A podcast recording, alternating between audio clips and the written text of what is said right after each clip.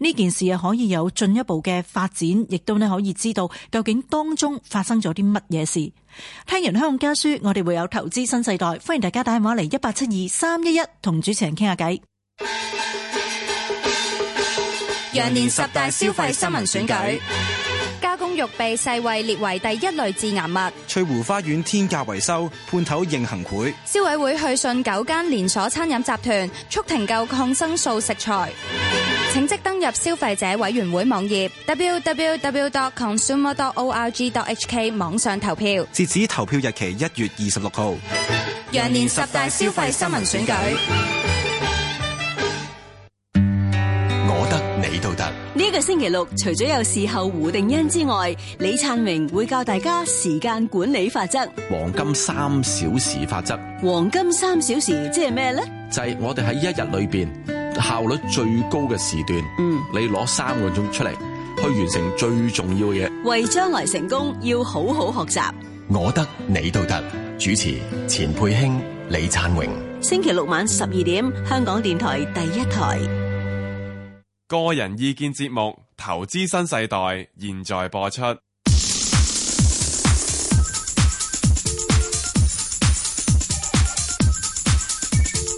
石鏡泉、鄺民彬與你進入《投資新世代》。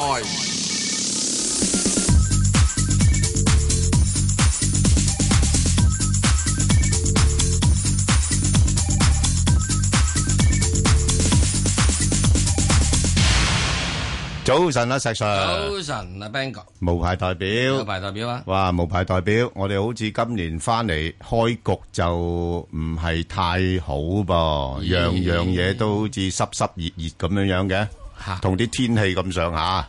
係天氣仲爽啲，天氣仲爽啲 啊，仲慘咁樣啫。係咯，啊啊，冇法啦呢樣嘢。喂，咁會唔會咩咧？捱過咗呢一陣咁啊，即係誒苦盡就甘來啦嚇！誒，一定啱嘅。咁啊，一定啱嘅，得幾時？苦盡啊，一定 係甘來。但係問題就係係啊，幾時苦盡啫？係啦，咁你有冇乜嘢嘅玄機俾到我哋啊？慢嘅咪六月咯。哦，呢個上次都講過㗎啦。哦，慢嘅六月啊，係。哇，咁唔係好長啫，我我頂得住嘅，係咪係咯？我頂得順嘅。快嘅係咪二月底咯？哇，係，咦，咁又好啊！即係咁嚇。如果你慢慢跌咧，係啊，咁咪跌到六月啦。係啊，係啊，快脆跌咧，係咁就去到大約二月底啦，一月底都得㗎，係嘛嚇？哦，咁啊睇下你即係一日跌幾多 percent 嘅咋？係。咁而家你咁樣睇中國嗰邊，又好似又唔係好想佢跌得太急嘅喎。咁我哋等佢慢慢跌嘅啫。唔係想佢跌得太急，係咯。啊好在你講唔係想跌得太急，唔係唔係想佢跌，係啊，係咪啊？即係即係佢始終咧仲係啊係俾佢唔好咁急啫。係啊，係嘛？咁你都要接受現實㗎。咁事實上你啲盈利又追唔上，咁咪係咯。係啊，你估值又高，係啊，係咪？咁調整係正常㗎啱啊嘛，係咯，啱啊，係啊。咁所以呢個過程入邊，咁啊佢唔好咁急，咁唔好咁急嘅時鐘咪睇佢跌到幾多咯。係，嗯嗯，咁所以我哋都冇誒，暫時都好難搞啦。啊，係啦，咁咁我啊，相話即係自從即係舊年，即係應該二零一五年啦，嗯七月公安一入住去證監之後，我已經話收工，啊啊收工啦，可以有一年半載唔使玩住啦。啊又唔使一年半載嘅，中間有個中興㗎，有係咪啊？有中興咪俾佢又又氹咗落去咯。九九月幾嘅時都硬起上嚟㗎，係咪係啊，啊，咁所以個別嘅時咧又唔需要話完全話唔睇嘅，係咁不過咧就即係你要俾一個比較長啲嘅時間睇佢。不過嗱，阿石 Sir，我真係覺得你你呢樣嘢咧就可圈可點。嗯，即係你話唔係話唔使唔睇。嗯，即係其實咧個市一樣有機會嘅。係啊，即係問題就係話，喂，你乜嘢嘅時間去參與咧？咁係啊，當到跌到零零冧冧嘅時間咧，大家係就啦係心慌慌嘅。啱啦咁你又唔敢鬥住，係啊又話睇定啲先。唔啱啦，咁當佢彈咗上去之後咧，你又覺得咁啊喂，唔啱啦彈完又散喎，啊啱咁啦又唔敢啊嗱，參與彈完佢會散啦，呢個你唔參與又啱啦。啊，又啱啊！嗱，咁你咁樣，喂，咁點點咧？點樣去做呢個決定咧？我好簡單嘅啫。係，如果市跌得有呢個廿零三十 percent 咧，廿零三十 percent，喂，而家個市由高位唔止啦，已唔經。係，咁每一次嘅跌嘅開始。哦，你指每一個浪係，譬嗯如今次應該你要計兩萬係二，要由即係兩萬二開始啦。係啦22,000啦啊咁誒廿零嘅 percent 度咧，二十 percent 都差唔多噶啦。哦，嚇咁啊，你唔係啊？A 股啲嘢一個七個 percent 嘅，即係已經十四啦。係咯係咯，係咪啊？咁好簡單啫，好快脆嘅啫，而家呢啲嘢。嗯佢就又快啦，喂，咁佢可能诶下禮拜翻去就跌停板喎，冇咗熔斷就變咗就係停係嗯啊板機制喎。啊咁你再跟住港股嘅話，咁喺呢個嘅係之前嘅都係廿二萬、二萬二啊、二係萬咁上三下咁啦，係係啊咁上下啦？咪係啊啊咁整個南而家落到嚟二萬啦，咁你又唔見咗十零個 percent。嗱，港股咧就大見十零、十零廿個 percent 到就夠啦。就 A 股咧，真係要可能就要三十 percent。啊因為港港股始終個估值就相對比較上低一啦不嬲都低咗，係啊都低咗啦嚇。咁所以你就又唔能夠話啊，你又要咁嘅。咁啊，美股咧，咁你又要要佢廿零三十 percent 啦。但係我淨係覺得港股最窄勢咧，就係、如果 A 股喺嗰邊咧，即係唔係幾鼓勵人哋沽嘅話咧，嗯，啲人都係偏向喺香港度沽。冇問題㗎。啊，咪早啲到底咯。啊，咁啊係，係啦，係咪啊？啊，你沽啊咁，係啊，就係嚇。嗯啊！最驚你無辜沽啫嘛，係啊，你又唔沽喎，啊你肯沽就得啦，肯沽就得噶啦，哦啊，所以呢個過程入邊咧，即係有貨朋友問題，最主要永遠都係睇一樣嘢，誒，你嗰只股票有冇前景，嗯值唔值得揸有冇盈利，值唔值得揸？自己個荷包而家有幾多嗯一定唔係再係概念股嘅，唔唔概念㗎啦，回歸係即係現實，回歸 hard cash，回歸價值啊，就係 hard cash 啊，即係永遠都係㗎，呢個冇錯係冇錯，只不過有一段時間可能大家就迷失咗咁樣樣嘅嗯嗯啫嚇。好，我哋聽下電話先。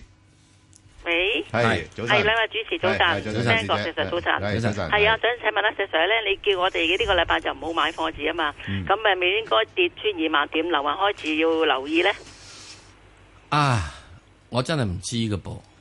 大約大約可能啊已經係誒、呃又差唔多嘅咯喎。嗱，我會覺得係咁樣嘅，就真係會有機會穿一穿二萬點嘅。嗯嗯係穿一穿二萬點嘅話，就值得有啲可以去留意下啦。嗯嗯哦咁係咪一定要穿二萬點嗰邊呢？反正我而家覺得你要睇 A 股。嗯，我我一路都以前都講過，A 股一個我認為比較合理啲嘅水平呢，係三千點到二千八度。係啊，啊咁樣樣。而家都好近啦嗯啊，如果嗰度近嗰邊咧，咁呢邊都差唔多噶啦，就係咁樣啦。嚇，OK 啊，咁咧我就問五隻股票都未有貨嘅，好啊咁我想誒炒波幅，咁首先咧就騰訊，咁騰訊咧我就前兩日就喺呃誒一百四十一買咗。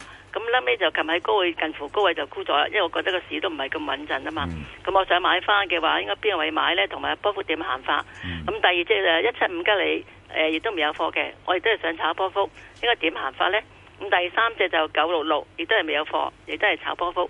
跟住二三一八亦亦都係冇冇貨嘅，九四一亦都係冇貨，全部都係想炒波幅嘅。唔該哦兩位。哇，好好嘢喎！你真係又冇貨，又揀到呢啲真係呢類嘅可以炒下波幅嘅喎。係誒，同埋炒得嚟比較安心嘅。嗱，我我我我同你講咗，譬如話誒騰訊先啦，嗯，騰訊應該誒、如果落到一百三五度，差唔多啦。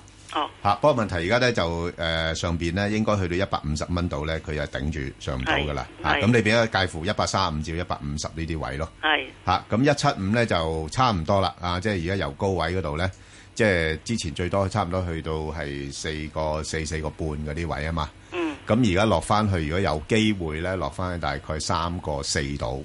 係係啦，咁但係你上邊我諗暫時上翻大概三個八，又先走咗先咯。哦，係啦，咁另外就九六六咧，誒亦都係啦，呢、只股票都可以炒下波幅嘅嚇、啊因為佢都相對穩定嘅，其實佢佢佢反而佢個波動性冇其其他嗰啲咁大添。咁啊，如果呢只落到去大概二十蚊度，你可以考慮，但係大概上邊咧就大概接近廿三蚊度咧，你就可以沽咗佢啦。哦，嚇，嗯即係二十至到二入廿二個半度啦，係係啦嚇咁上下啦，好吧？咁啊，係石石 Sir 你搭埋佢二三一八嗰度啦，平二保啊啦三一八咧就即係喺現水平咧可以考慮下啦。嗯，咁啊，之但咧就唔可以彈好多嘅，嗯誒，俾佢彈三至四蚊度啦。嗯即係你住三十八咁去到四十二度啦，咁樣。哦三八啊四廿二。咁點解咧？因為平安呢樣嘢咧，始終都在喺國內嚟講咧，嗯係屬於佢有 A 股，佢係屬於要就被保護動物。係啊，誒，琴日都好，平安都升得好多噶，係嗯係嘛？我話再跟住係九四一嘅時鐘咧，九四一咧應該而家去到大約係九啊誒九啊啊八啊蚊度咧，係應該差唔多係誒有支持，可以上翻嚟翻八啊四八啊六。 OK，好。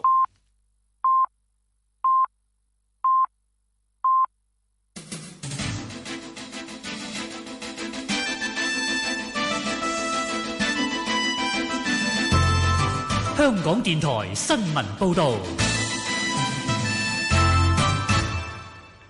上晝九點半，而家有陳宇軒報道新聞。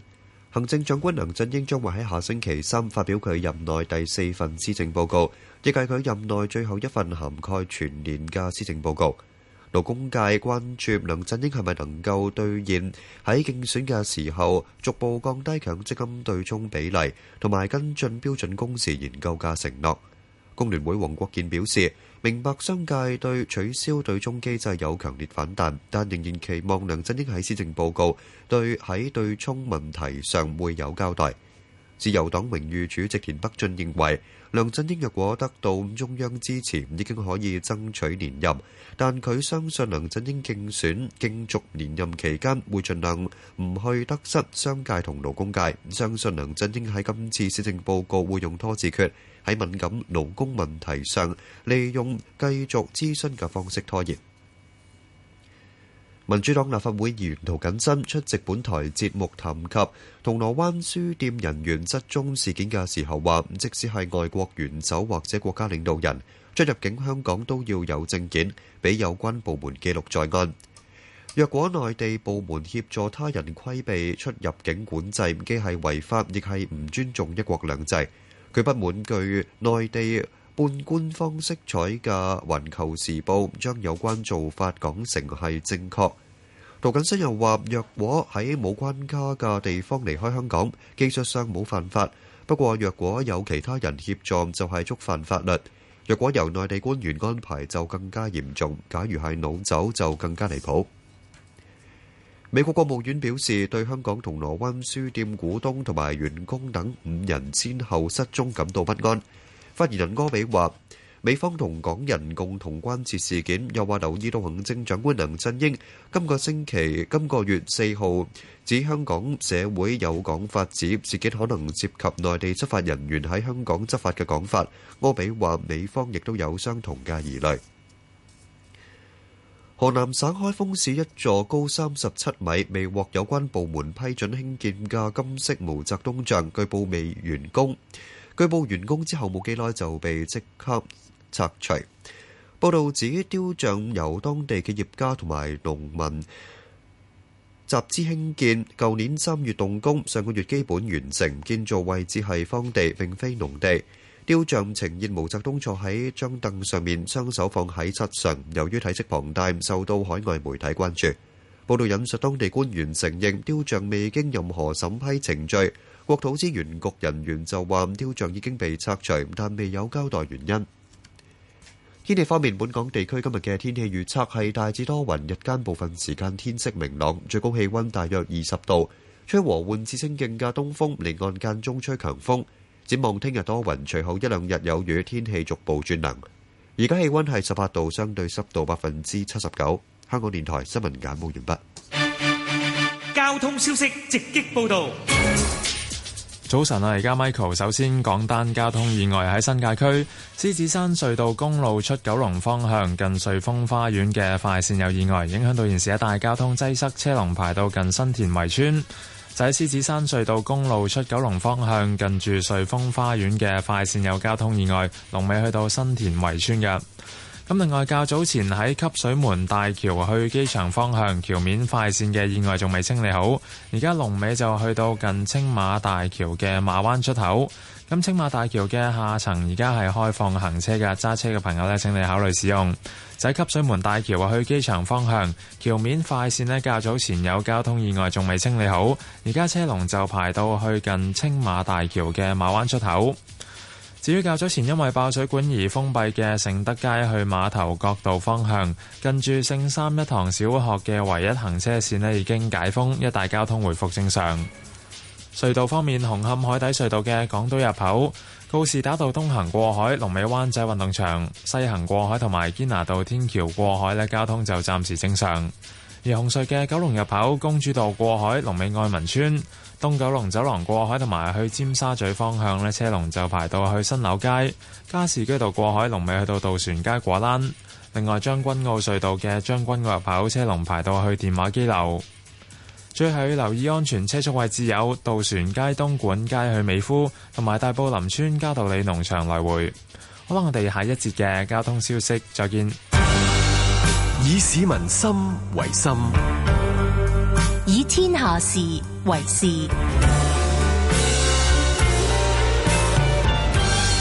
FM 九二六，香港電台第一台，你嘅新聞、時事、知識台。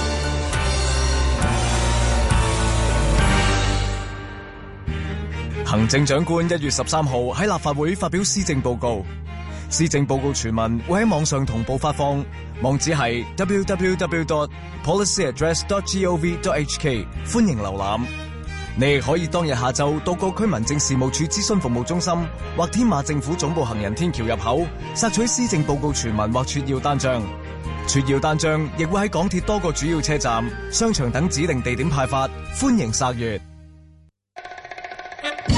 單數雙數，單數雙數，單數雙數。哎呀，你唔好喺度有單數有雙數咁啦，搞到人個心好亂啊！我分析緊大城小事單數月同雙數月啊，因為有兩批主持噶嘛。咁呢、啊、個我就知喎，單數雙數都好啦，總之係有質素啊啦。喂，咁一月係單數月，有咩地方嘅古仔聽啊？有澳洲、英國、台灣、泰國，仲有印度添啊！知唔知幾時播啊？星期一至五晚上十點七，聽 FM 九二六就得。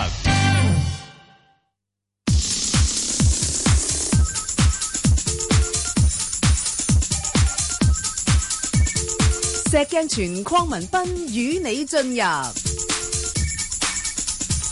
投資新世代。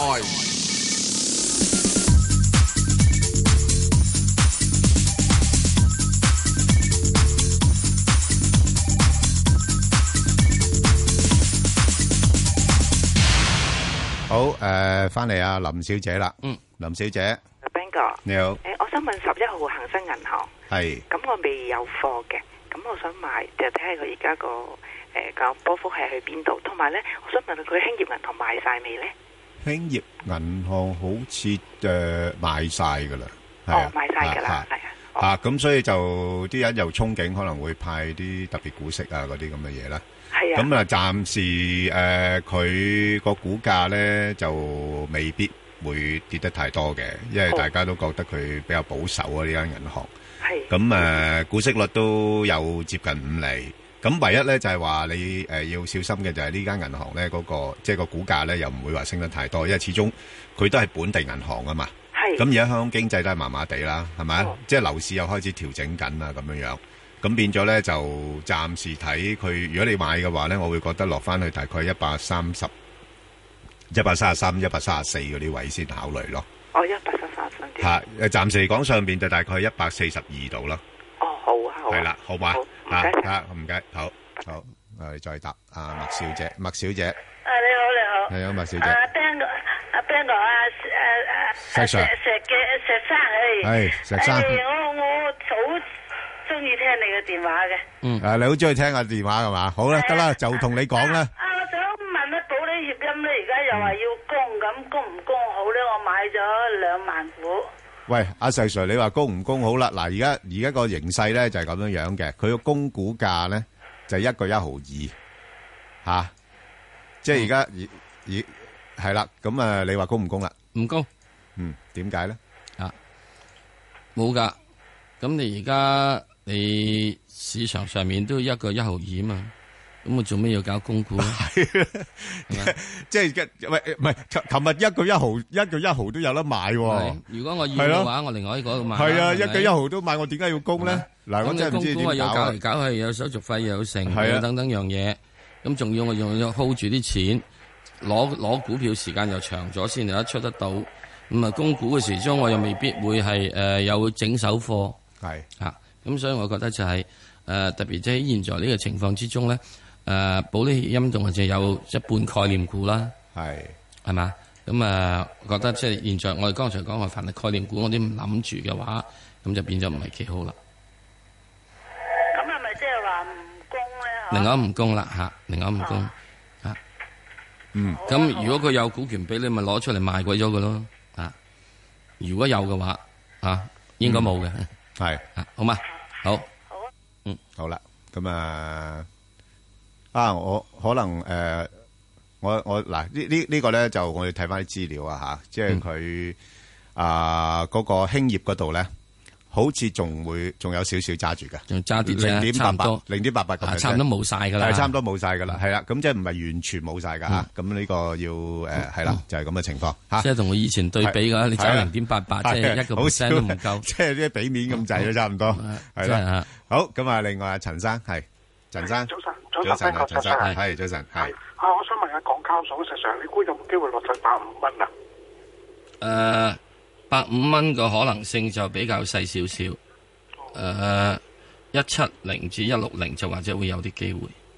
咁啊，原因始終仲係誒港交所有一定嘅即係成交支持嘅，而家都係。嗯。咁啊都喺係嗯佢市盈率都係偏高喎，個估值。誒呃啱嘅，誒、呃市盈率冇錯係偏高嘅，咁啊不過人始終仲係覺得誒、呃你始終做最拉尾，你遠些少睇睇緊即係一年到，咁你都仲係可能會成交都會 O K 噶嘛。阿陳生啊，有一啲股份咧，我話俾你聽咧，佢哋市盈率高咧係有啲特別嘅原因嘅，嚇、即係你睇嗱，你睇誒誒誒呢個港鐵市盈率高唔高啊？都高㗎，係嘛？但係佢係一個重要嘅一個行業嚟啊嘛，係嘛？咁啊，港交所一樣啦，佢嗰個地位咁重要嘅話咧，佢係即係嗰個背後咧，又係有好多人支持住嘅。係啦，咁所以佢係特殊有一個叫日價喺度嘅，吓、即係呢個日價咧，由於個地位係比喻嘅，嗯啊即係出貨人少嚇，啊咁所以求貨人相對多啲，嗯咁你咪自然會逼高咗個價咯。係啊，之後買冇人估。系咪啊？就係咁咯。嗯啊，所以去到呢、個呢、個階段嘅話咧，你話佢高唔高？佢係高㗎，嗯，係高嘅喎。你話咩合理價咧？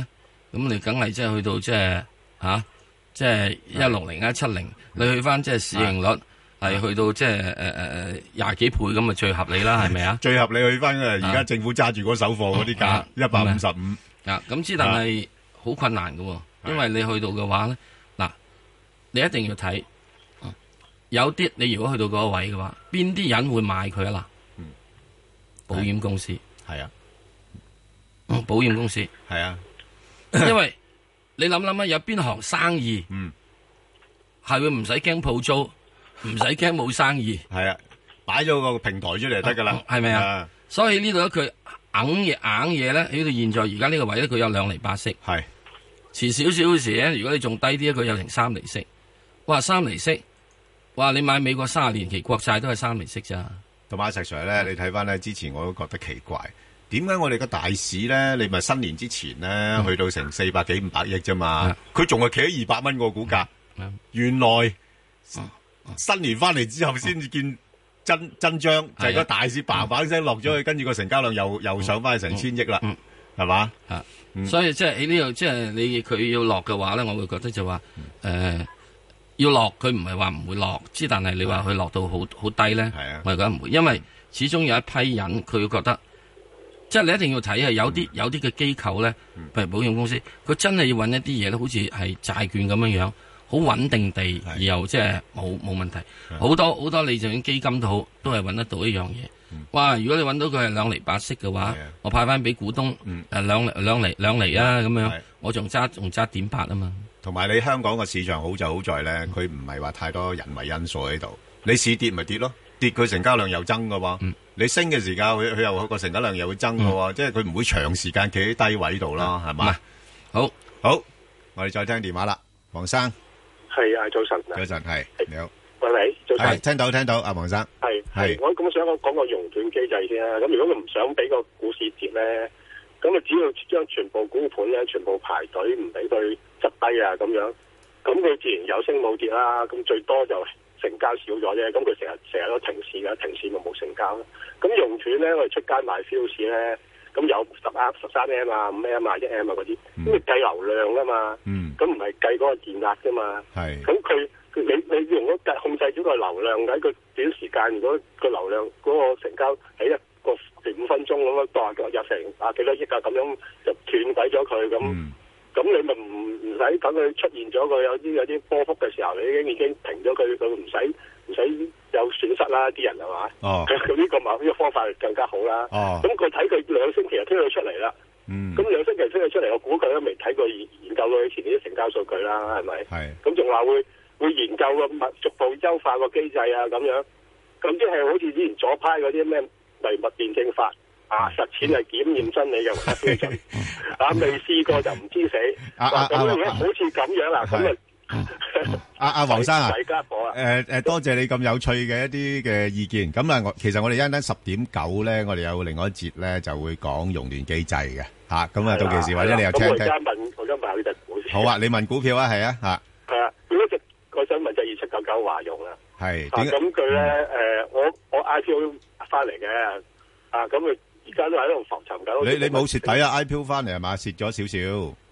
啊，冇冇乜太蝕係底，冇乜太蝕咁底我係我我見阿曾教授話話好嘅，可以長揸，咁係我抽抽少少翻嚟先啦，哦，再再再創底先啦。如果係再低啲，低啲低幾多可以再買咧？咁我咁佢我我只要睇佢咧，有佢創價能力好高，好似係因為嗰次佢收購只嘅天行咧九三三咧，係咁佢俾幾億啫嘛。係咁天係行你而家睇而家都而家跌咗落嚟，都仲有一百億成百億一百億市值。係咁就即係好少嘅嘅錢咧，就可以發大咗佢、之後佢，佢、又可以批股出去，又嗯係又抽翻啲錢翻嚟。咁佢創造嗰啲係，即係印銀紙咁印喎，好似咁。即係佢佢我呢家嘢財財技高吓。我話覺得非常好喎，咁樣如果係咁樣話，哦咁好佢冇冇問題啊？啊？你你財財技高冇所謂嘅，咁咁喺係咪咁係咪？咁但係佢會財揾財技嚟掠股東水嘅。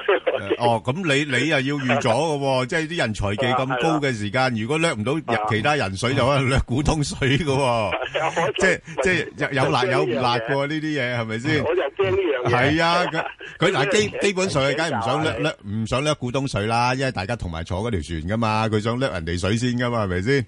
咁但係尤尤其是而家嘅市市場環境咁艱難嘅話咧，咁又好難講啊，係咪？咁啊誒，我個人咧嗯，我係唔中意財技公司嘅。係我知你好保八守啊號仔咧就啊係一隻財技公司啦。嗯，睇到係乜嘢咧？係嗯係咪啊？咁你點解我唔中意財技公司咧？因為我自認我財技低於人哋 N 咁皮。你又唔會啊，石 Sir，啊你咁低於人哋客 N 皮咁謙虛嘅啊！咁人哋咧點樣？人哋咧啊係有先手，人哋揸莊。嗯啊，幾時做乜？幾時做乜？我哋又唔係坐個 board，坐個 board 啦，你都未必知啊。梗係啦，係咪啊？所以呢個過程入邊咧，即係中意揾財技公司嘅冇問題嘅，唔緊要。不過你一定知道咧，已經知道個風險啦，因為你已經講咗啦。係咁，你唔自己咪接受咯？不係咪啊？阿阿黃生嗱就咁講啦，即係如果純粹睇誒基本業務咧，而家對呢一類嘅即係誒收誒資產收購資產嘅一啲公司咧，未必太有利。你另外睇嗰只就知道噶啦，信達嗰只咧個股價咪誒一沉哦，沉因為佢咧就收購咗南洋啊嘛，係佢收購南南洋嗰個嗰個高價啊嘛，但係呢個咧就冇就冇咁嘅冇冇咁嘅事嘅。唔係，即係佢佢冇咁嘅事。但係我我同你講咧，就係、一一般嘅一啲嘅基金，佢點樣睇一間公司咧？佢都係主要睇翻嗰個經濟環境嘅啫。即係如果經濟環境差嘅話咧，啲資資產嘅會轉轉壞噶嘛，係咪？個價值會跌噶嘛。啊，尤其是而家就中國嗰邊最擔心嘅就係啲債務問題啊，嗰啲咁嘅嘢咧。咁啲人對於呢啲咁嘅誒公司咧就比較有戒心嘅，咁所以暫時股價就兩個八三個二呢啲位上落咯。係信達嗰啲咧就基本上就為國捐軀嘅，係啊嚇呢咁個啊仲仲慘啦，啊佢仲慘仲慘啊嗯噶，係啊所以咧喺呢個過程入邊咧，即係各有各好，各有各唔好。不過總之，誒林雲生你已經知道佢係一個做財技嘅公司，你咪已經知道嗰個即係喺邊度咯，嗯風高浪急。咁你如果係抵受得到，亦都可以跑得贏佢，唔唔介意噶，嗯唔呢個介可意以揾錢係㗎嗯因因為點解咧？佢個背景強，嚇，即係佢個背好似景好耐強。都聽過，係啊好早已經聽過呢間嘢。係啊，即係佢佢係背景強，佢係財政部噶嘛，係咪啊先？咁變咗佢個股東夠強嘅話咧，咁當然啦，係喺日後個業務擴展方面係有幫助嘅。不過問題頭先我頭先同你講咧，你見到個以一間咁大嘅公司個成交量咁少嘅話咧，基本上即係點樣講咧，叫叫糖水滾糖魚啊！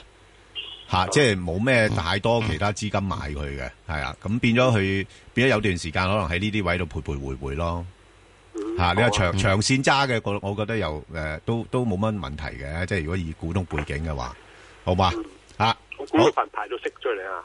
吓、派唔派到息？長揸要睇派息，長揸睇派息啊，咁就诶、如果佢有好多嘢要買嘅話，佢就未必會诶、誒有派息嘅、喎。 嗯咁啊，係啊考慮下先。好嘛係咪先？OK，好，唔該好，OK，拜拜。拜拜。嗯，楊小姐，係。楊小姐，系早晨啊，两位。早晨。系，我想问个三八八中啊旅游嘅，誒，883係咪？系啊系啊，八八883三，八係，中旅游啊。哦係啦，啱。中海油問乜嘢呢？油價都仲係跌緊。我就一高位买咗之前咧，就依家好冇沟咧，而家买油股呃係。买唔买得过咧？你好高位就唔好諗住溝啦，呢啲咧個周期都比較長啊。係啊，即係如果你話诶沟，可能或者都要等過埋上半年啦。即係我基本上同意阿石 Sir 嘅睇法，即係上半年個市況咧仲會比較上係差，同埋係以向下沉底為主啊。吓咁、變咗你诶诶中海油咧係事實上佢股價係跌咗好多，不過問題咧就缺乏反彈嘅诶動力嘅。即係佢彈一彈就跌啦，彈一彈就跌翻落嚟啦，咁咁冇乜意思咯。吓、因因為油油價有一段好長時間咧係會係喺低位徘徊哦嘅，係啊吓、嚇即係諗個第二隻啦，係咯，係因咯。为凡系油股油股都唔好诶，暫暂时唔好諗住啦。你你都見到啦，嗱，之前我舉個例子好簡單啦，嗱，诶，中石油咁，佢佢五蚊，咁五蚊我都買佢博反彈，我但係我我我上到五個三、五個四，我都走咗啦，係咪？因為彈完之後又再跌，仲跌低過我上次買嗰個，而家落到四個幾添，係嘛？即係即系变咗佢佢哋個勢咧，都仲係向下一路係咁沉底嘅情況咯。咁你買咗冇着數啊嘛，因為我諗你買咗你唔會诶识得诶拣位走噶啦。系咪？咁你咪咪越買越多，咁你可以考慮下其他股份咯，好冇？好啊好啊，好嘛唔該晒 à? ？OK，唔使唔該晒好，好嘅，好，唔 Vâng, 該拜拜好拜拜，嗯，好，阿黃生，哎呀，黃生，Sir Ben 哥你好啊，你好，係，啊我又買咗六八八，嗯，啊石 Sir 就話好廿九蚊喎嗰次啊，今次阿 Ben 哥你就話廿五至廿七之間，我嗯就廿五個半入咗，咁而家點咧？要跌到廿三個幾，咁我使唔使誒咁個止蝕位咧？嗱呢呢啲時候咧，我又覺得就诶，我我都係維持翻之前，我所以我之前我話叫叫大家唔好買住啦，去到嗰度，其實即係上到大概廿七蚊到，佢已經係開始做咗一個頂係啦咯，我咁就而家廿。五個半先入嗰就係係啦，而家殺咗落嚟，咁你廿五個半，你而家就要挨噶啦，好多人都係噶啦，落落到而家兩萬點呢啲位，邊個唔使挨啫？係 咪？係咁，所以但係問題，如果你诶诶，譬如禮拜一咁翻嚟，你估嗱禮禮拜話俾你聽，去到咩位咧？佢禮拜一開出嚟，可能開廿三蚊噶啦。哦，咁咁你廿三蚊就走咗，咁跟住但喂又升返係又升翻，升翻上廿五廿六，咁你咪誒賺得激起。咁我可唔可以溝貨咧？诶，嗱，你溝就唔好溝啦，因為點解咧？而家嘅市況咧係诶诶，比唔唔明朗嘅，同埋咧啲價咧，有時啲啲人驚起上嚟，佢亂質嘅。吓亂質嘅時候咧，啊，可能你落到廿三蚊係係抵買嘅。不過問題啲人亂質，可能去去到廿一、廿二噶嘛。咁你嗰陣時你又心慌慌咯喎。係咯。係嘛？咁所以唔好啦，就有有就揸住，冇咧就唔好喐。而家呢個時間我就建議大家乜都唔好做。乜都唔好做。系啦，又唔買又唔沽，系吓，即係如果手上面嘅股份，譬如好似你呢類咁嘅中國海外呢啲咧，Dạ, 你就可以揸住，但係你又唔好溝貨住，係啦，就係咁咯，哦好啊嘛？吓，因為因為點解唔好溝貨住咧？因為個市未定咧，佢彈就就算彈翻上去咧，你你你冇走到咧，佢又跌翻落嚟啊啊嘛，誒誒，係嘛？即係佢唔夠位俾你走啊！即係譬如我彈翻兩三個 percent，你走唔走先？唔係咯，係你唔會走噶嘛？咁你無啊謂啊多做嘢啦，係咪？哦，真係唔使做嘢住。係啊，唔好做嘢住，dạ. 睇定啲先啦。而家啲咁嘅情勢好嘛？O K， ？O K，好，好，好，好，拜拜，好。啊，楊婆婆，喂，啊，講翻啊，我因為我啊嗰、個六五六就十三個幾買嘅，嗯，咁我又供埋股喎，咁啊我話應唔應該誒、走咗佢咧？而家又話佢失咗蹤，我又話唔知道係佢又知我好早啊走啊，我而家人嚟講先話係佢噶咁啊，我應唔應該咩位走好啊？還啊點咧？唔該你，唔該大家啊教我點做啦。阿石啊 Sir，嗱，佢之前咧就呢間公司係供個股啦，就十三個四供嘅，所以而家已經誒供股價穿埋落嚟。咁其實咧查實咧，最近咧嗰個董事長咧，誒似乎嚇，我覺得啊，似乎係去去協助調查多嘅。係，因為後尾搞出嚟嗰個嗯呃咧就唔係話董事長，就係佢哋嗰個誒誒委書記啊，嗯即係集團嗰啲啊，你知道啦，大陸嗰啲公司咧，好中意派啲嗰啲誒黨委書記咧落去做監察噶嘛。嗯，係係係啊，咁所以原來係呃誒誒誒誒呃違紀嗰個咧係嗰個黨委書記啊。嗯，嚇咁如果係咁嘅話咧，會唔會即係對間公司嘅影響冇咁大咧？實上，誒，呃始終咧就係復星咧，又受到啲事件影響咧，都係會有影響嘅。咁誒，不過喺以即時話係琴日嘅市勢嚟睇咧，嗯似乎佢就有想做少少反彈。若然去減持嘅話咧，我諗唔需要喺十蚊零八毫子呢個位，嗯希望可以去到十一個半度啦， 11你先喺個半客嗰度十一個半到減持啦。咁之但係去咗嗰度之後咧，我諗佢好難上翻去十二蚊嗰邊嘅，誒、比較困難啲，因為佢係十二蚊嗰度咧都做咗十幾日之後咧先跌落嚟嘅，先跌穿嘅。咁即係話十二蚊嗰個位咧，就應該有啲人供股之後咧，就喺個位咧全部放貨啦。咁所以喺呢點需要有啲留意，即係我哋有陣時供股呢啲人唔需要係誒呃攞咗股票先出貨嘅，未曾攞股票，嗯因為佢知道佢攞股票，佢、都可以要出貨嘅。所以有時啲供股嗰啲唔着數噶喎，啊唔着數。我都未攞到股票，但係佢個價已經嗯有部分人碌已經沽即咗係啦即係我就碌話翻落嚟啦。有啲人嘅消息係多過我哋咯，係係咪啊？係唔啊唔止人哋消息揸係裝，人哋揸裝，佢佢操作上面係啊都都醒過我哋係啦。啊咁所以點解話咧呢啲嘢咧？點解我話即係一到財技啲嘢？唉，我我我係自認投降啊為啊啦啦，投降投降啦 我都唔搞嗰啲我唔公司搞㗎㗎係唔啊搞嘅，我自問唔及佢啦唔及係咪啊？好啊，所以咧好啦喺呢個過程入係邊，我諗覺得你即係暫時只要揸揸住佢啦係啦，因為我諗你要俾走嘅話咧，誒，嗯佢你話要佢呢個要真真正正。誒跌好多，佢係未必可以跌好多嘅，好嘛？佢都有一定嘅業務嘅，好嘛？好啊有一定嘅盈利基礎，好嘛？即係十一個半啊，好走啦。啊，十一個半先啦，好嘛？好啊，好好好好，拜拜，係係啦，就譬如楊婆婆呢一類咧，就其實啊唔適宜唔買呢類宜買呢一股票類股票，唔適宜買呢嗱類即係雖然嗰陣時我哋話咧，即係復星係誒人哋叫啦嚇，叫誒誒中國嘅小和王啫，即係佢係想。好似和王咁樣樣，周圍去買嘢啊，咁樣樣嗯國際化咁樣，咁但係問題誒，即係嗰個本事啊，又嗯誒或者後面班管理啊嗰啲又唔同噶嘛，係嗯咪？嗯咁所以又要考慮呢啲因素咯，吓。好，咁啊，黃女士啊，喂喂，係阿黃生係係啊，兩位好，係唔好意思啊係，係唔緊要。誒，我咧就誒誒好誒，我我好中意聽阿石 Sir 講股票同埋投資嘅。其實我聽你個節目都聽咗好耐，但係就冇乜打電話入嚟嘅。誒，嗯多咁謝誒多謝。，我啊覺得阿石 Sir 咧就好多資料，同埋知識都好廣博。嗱誒，我唔係話嗯我知少少扮代表嘅咋，唔好啦，唔好再講其他啦。你問乜 o k OK，唔係我想問你介唔介意你誒讀書嗰時，你係係讀大學嗰時候讀經濟定讀咩㗎？地理啊？我讀地理，哦，係可能或者你做報紙啊，你做經濟報紙，所以你即係啲啲嘢好好好好講得好深入，好明白。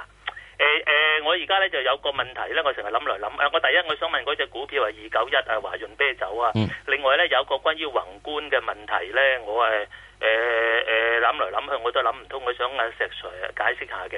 嗱、即係好似呢、個啦，日本同歐洲嗰個貨幣咧就大幅貶值咧，就可以支持到嗰個股市上升啊。咁但係咧，而家中國嗰人民幣咧就而家就誒誒、呃向貶值嗰個方向咁樣一路咁走緊落嚟啊！調翻轉頭啲投資者啊，驚好恐慌性咁拋售，變咗好過度咁拋售，仲預期咧未來個人民幣繼續下跌，佢哋係繼續拋售。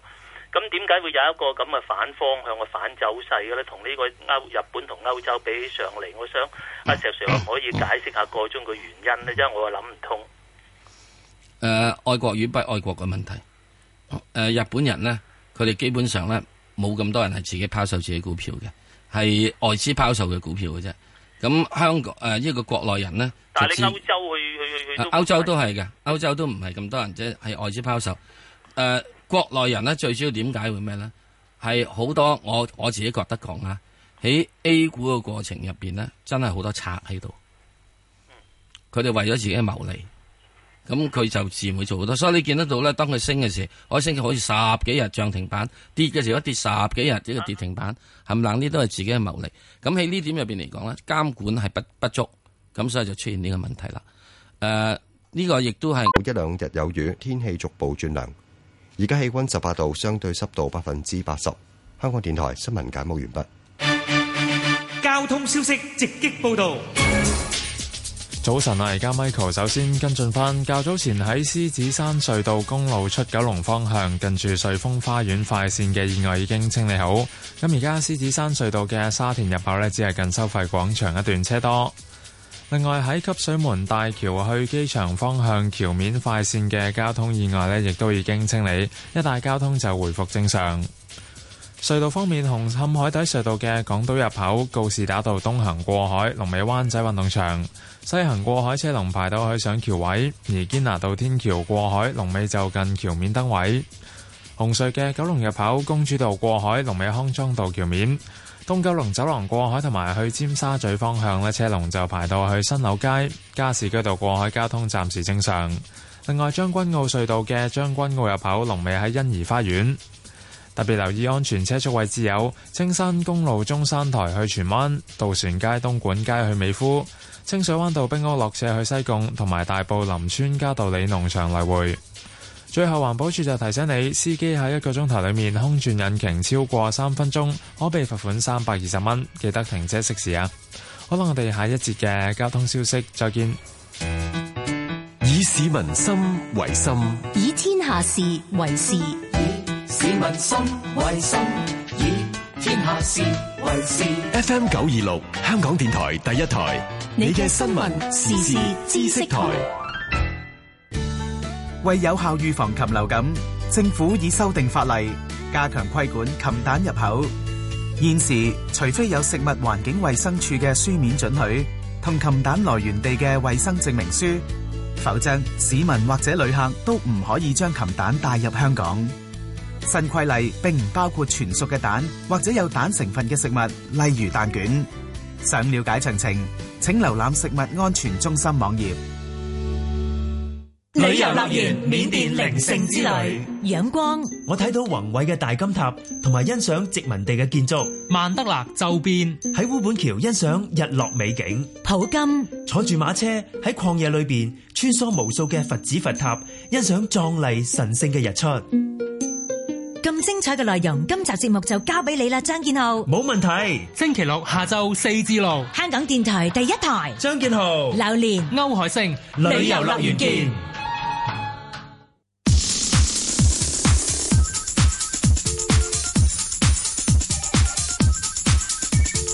石鏡泉鄺民彬與你進入投資新世代。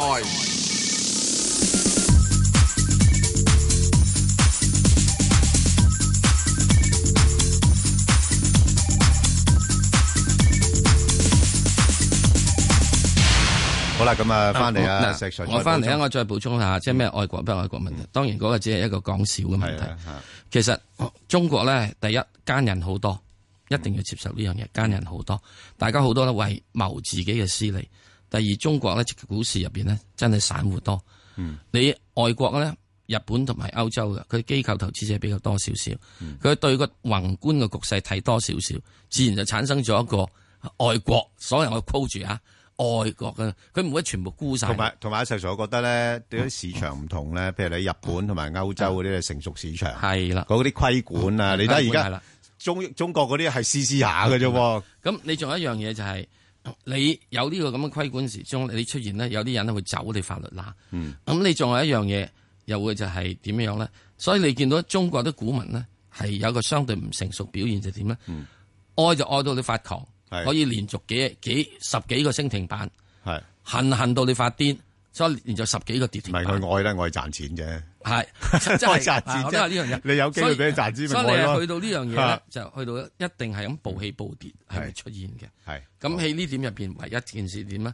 自己做投資者就係誒，你又唔能夠唔中意呢個市場喎。嗯，你搭啱車嘅話幾過癮㗎喎。係。係嘛？搭唔啱車就輸到你真係叫救命。同埋，我覺得你如果從個貨幣嚟講咧，即係究竟誒投資者點樣睇你個貨幣貶值係咪真係呃對嗰個國家有好處咧？好多解釋嘅，係咪先？又未必噶嘛。即係即係你要中中國唔係話唔得，你可能個貨幣要貶得好緊要，你先至能夠對個嘅經濟產生嗰個效用，係咪？即係投資者會睇呢啲因素。啊日本仔咪日本嘅日圓貶幾多？係咯，你你係咪你係咪可以有能力啊歐元貶幾多？貶成廿個 percent 噶嘛？係啊。嗱，你咁你暫時未係啊而家你一扁嘅話咧，如果你扁太緊要嘅話咧，你就變咗嚟形成咧嗰個可能資金流走得好快，好嘛？係嘛？好，黃生，你繼續問翻，你而家華潤啤酒係咪？華潤啤酒，我哋好似上次都講過一樣嘢，誒、呃自從公佈咗某啲嘢之後咧， 佢去到係十十六蚊度啦，係一個相對高位，嗯，咁所以應該要有調整，就係咁啦。好啊，咁啊，接阿黃女士啦，黃女士，喂，早晨兩位，係石早晨 Sir Ben 哥，新年進步係啊！多多謝，係點啊？係誒，我想問下嗰個，我喺舊年個五月入咗個四十二東北電器，哦冇冇走過咧，冇喐過，冇喐我就過，三點二，哦，咁點知佢又停咗排，琴日開翻，係啦。一開就跌得咁緊要，我想知道佢有啲乜嘢消息，同埋你教下我可以點樣做呢？一跌跌得好緊要。嗱，誒，主要係因啊，唔好為意思，唔好意思，誒、我想聽收音機，好，你清你楚啲你而家去啦，而家聽啦，係啦，我我等你一陣。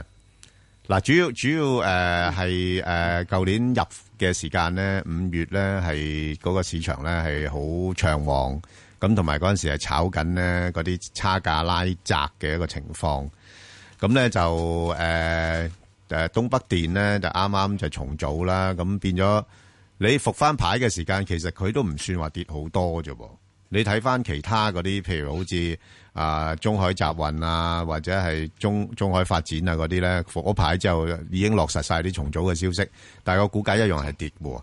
咁所以呢個只不過係話去追翻誒、追翻上個大市跌。咁所以而家暫時講咧就誒、呃比較難搞嘅就係因為呢間公司本身過往嚟講個盈利嘅表現都唔係太好，咁所以誒個、股價咧仍然都仲係會有一個嘅下跌嘅空間喺度嘅嚇，啊即係即係我覺得佢似乎就唔係話算跌得好夠嚇，咁、有有啲機會可能落翻去譬如話過百啊嗰啲咪水平咯，咁變咗如果你係之前高位買嘅話咧，我相信都要再重新。評估翻間公司需唔需要，即係要等到誒、呃升翻上去自己買入價先走啦。係啦，因為呢啲而家啲啲啲國企重組嘅消息咧，嗰、個對個市場嗰個所謂嘅刺激啊，即係個股價刺激嘅作用咧，係非常之有效。因為大家都知道咧，你重組咗之後咧，仲有排咧個盈利先可以改善得到啊。嚇，好，咁我哋再聽電話，啊陳生喂，係，係請陳生陳生系咪我啊？係啊，你啊，請講啊，係啊，系诶诶阿 Ben 哥阿 Sir 诶早晨，係啊早晨係，系啊诶，我想问嗰个一二九三个宝信汽车嘅，嗯，哇嗯咁。咧就我之前系啊好耐，我之前买咧就一路跌落嚟咧，我六六六蚊到我唔入货嘅，嗯，咁收尾咧跌到三个几咗咧，咁我又又再补货，咁嗯而家平均价咧就系四个八到，係。咁而家我应该点样诶处理或者点成嘢咧？诶，呃嗱、你要留心咧，就呢間公司咧就诶诶，呃佢、今年嘅盈利唔係太好噶吓吓，即係即係今即系之前嗰年做得太好啦，所以今年嘅盈利咧應該會係有啲倒退啊，即係你睇到九個月咧佢跌咗七十二個 percent，咁咧就诶、呃再加上你有冇睇嗰個圖表啊？吓、你睇下個圖表。嗯誒啊，有時睇過下。吓，佢個圖表咧，我覺得佢未跌夠喎，吓、哦即咁係樣係啊，即係佢下边咧仲有啲裂口位咧，佢未補翻嘅，吓、即係係大概喺四個诶四个二到四個诶七咁上下咧，诶、有啲诶、係有有有有个位咧未補翻，咁佢可能要再向下诶、誒填一填佢先得。係啦，咁所以哦我暫時睇佢有啲機會落翻去大概四個半嗰啲位嘅喎。哦，咁樣如果咁樣，我應該誒、呃星期一翻嚟應該要有機會就應該走咗先咯誒、。如果有機會就係、因為你都知道禮拜一哦個市應該會跌嘅啦，係咯，係啊，係啊，係啊啊，係啊，咁所以你自己睇睇位嚟做咯，係咯，嚇，因為佢佢 OK，OK 佢個股價比較偏高咗啊，嚇，偏高咗咧，哦嚇我我見佢前一排有個誒咩同佢收誒、呃收購咗，突然間一飆飆咗上去係啊呢個幾咁樣。咁咪就係收購消息令到個股價衝咗上去咯，咁但係就呢啊啲消息出咗嚟之後，有一段時間會整翻落嚟噶啦嘛，係啊。哦，咁樣。係啊，咁所以你你睇住，好唔該晒你好唔使，好嘅，好好，嗯，好，咁啊，好啦，再聽阿阿劉太，係劉太，喂係早晨，早晨，À, vâng, 兩個節目誒，主持早晨，係早晨誒，我想問誒中國通號嘅三九六九， 3969我未有貨 Ừ. 嘅。嗯，我因為我見咧呢一輪其實佢跌咧，佢最低都係去到四個八度，嗯咁係佢就好似唔係好肯跌。唔係好肯咁跌誒，嗯，嚇，咁誒，我我之前我聽誒誒兩位主持講過咧，因為呢只咧都屬於係誒呃炒誒一路一帶嗰啲概念股嘅。係嗯咁我想問下，我而家冇貨，咁我係咪要跟住佢係回升，我先至入貨，係定係點咧？佢好慘啊！佢六個三上市啊，石 Sir，而家都未未上過，未上過嗰啲位啊，真係，啊，點算啊？一路沉底咁啊，落到呢啲位又好似又又係，阿即係劉太講得好啱㗎，係咯啊佢話等佢上升嘅時候先買啊。係啊，你咁而家佢仲係跌緊啊嘛。係咯，咁即時你只可以望住佢咯，唔啊係咁有冇底線呢？大概落到咩位可以搏一搏咧？唔知，唔知，嗯啊唔知，系，因為你最主要就係話。誒，佢、既然係上一市即係六個幾上市，攞三，咁佢有批人，啊佢有冇意圖或者有冇能力係呢個好維持呢個咁呢個嘅好重要秩序啊係嘛？係啊，咧你要有兩樣嘢嘅，第一個意圖，第二個能力係啊，要能力嘅意思兩樣都具備嘅條件啊你要具備嘅時，因為能力嘅意思就係你仲要有樣，仲要有個方法。嗯你唔好等收翻晒之後，又大股東去收翻，嗯咁啊等於即係上市把鬼啊！你又揾個橫手去幫你收，係啊嚇。咁所以你話意圖、能力與方法，嗯你解決咗之後就有得搞。呢個係對咁新上市股票嘅一個考好大考驗。咁誒，我會唔會好似其他嗰啲公司咁，我有睇個業績去做咧？